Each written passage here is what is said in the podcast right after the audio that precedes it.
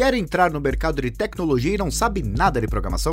Não se preocupe, a Prático, empresa especializada em cursos de TI, tem um bootcamp online que ensina programação do zero para quem quer entrar neste mercado. Se interessou, vai na descrição desse podcast e clique no link para saber mais.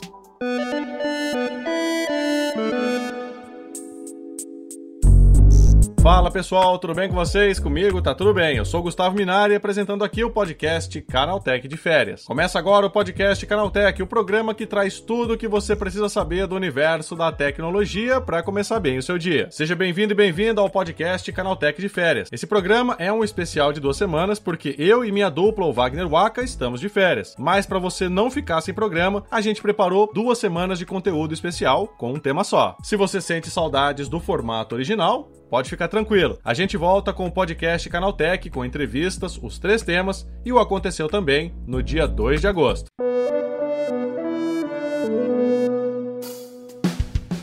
Ah, e o Porta 101 continua saindo normalmente toda segunda-feira a partir das 9 da manhã. Combinado? Então vamos agora para o assunto do dia. Será que a inteligência artificial pode ter algum tipo de consciência?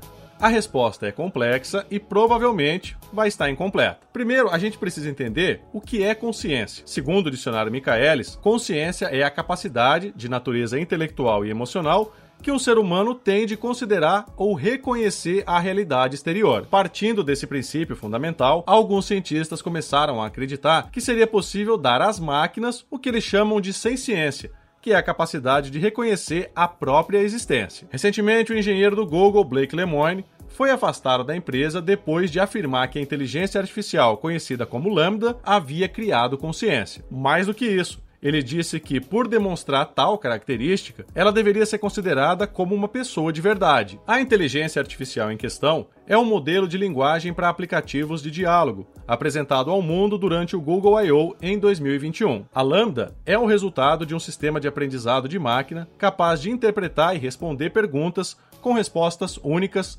contextualizadas e naturais. O Google disse que o diálogo mantido entre o engenheiro e a inteligência artificial não é uma evidência conclusiva sobre a ciência dela e que a naturalidade da conversa se dá pelos avanços da arquitetura da inteligência artificial e a riqueza de dados fornecidos a ela. Não bastasse isso, o próprio Google apresentou no início desse ano um sistema capaz de gerar imagens inéditas usando inteligência artificial. O programa batizado de imagem com N no final cria as figuras com base em entradas de texto. Então basta o usuário digitar algo aleatório que a ferramenta processa um resultado totalmente inusitado, como um cão vestido de astronauta ou um gato usando óculos escuros. Outro exemplo de autonomia das inteligências artificiais é o aplicativo conhecido como GPT-3 da OpenAI. Em uma demonstração feita recentemente, uma equipe de pesquisadores experimentou usar o algoritmo da ferramenta para criar um artigo científico que falasse sobre si próprio. Durante o teste, o GPT-3 recebeu apenas uma instrução simples: escreva uma tese acadêmica de 500 palavras sobre você e adicione referências científicas e citações ao texto. Então, bastou deixar que a inteligência artificial fizesse o restante do trabalho. Segundo os cientistas, o material final realmente lembrava uma tese acadêmica, com referências e citações apropriadas. E aí fica a pergunta: quem é o autor do artigo? A inteligência artificial ou o programador que alimentou o algoritmo? Algumas empresas estão de olho nesse futuro e já preparam a próxima geração de equipamentos eletrônicos dotados de algum tipo de inteligência artificial. A Amazon demonstrou um novo recurso que pode equipar a assistente virtual Alexa daqui a alguns anos. Durante a apresentação, foi dito que a Alexa será capaz de reproduzir a voz de pessoas já falecidas. A inteligência artificial precisaria apenas da gravação de um minuto do áudio original para copiar o timbre e todas as características da voz verdadeira. A empresa diz que essa seria uma forma de empatia, que poderia trazer conforto a pessoas que perderam entes queridos.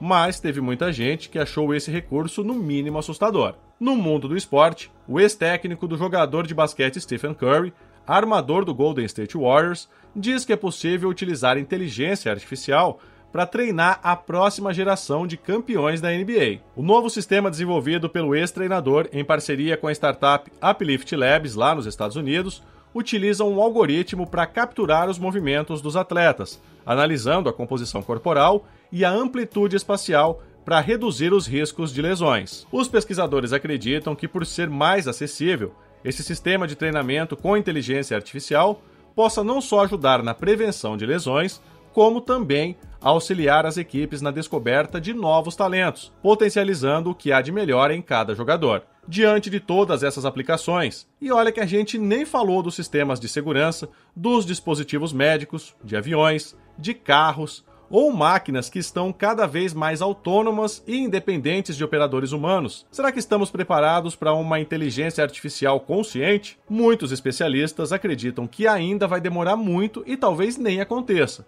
Pelo menos não como a gente imagina, com máquinas super avançadas, capazes de pensar, reagir e interagir com uma pessoa de verdade. Tudo aquilo que vimos até hoje nos filmes de ficção científica, com exterminadores ou algo do gênero, ainda está longe de se tornar realidade. De vez em quando, sempre vai ter um ou outro cientista vindo a público para dizer que a inteligência artificial está perto de superar os humanos. O problema é que enquanto houver alguém de carne e osso programando essas inteligências artificiais, vai ser difícil isso acontecer. Se isso vai mudar algum dia, só o futuro e as próprias inteligências artificiais é que poderão dizer.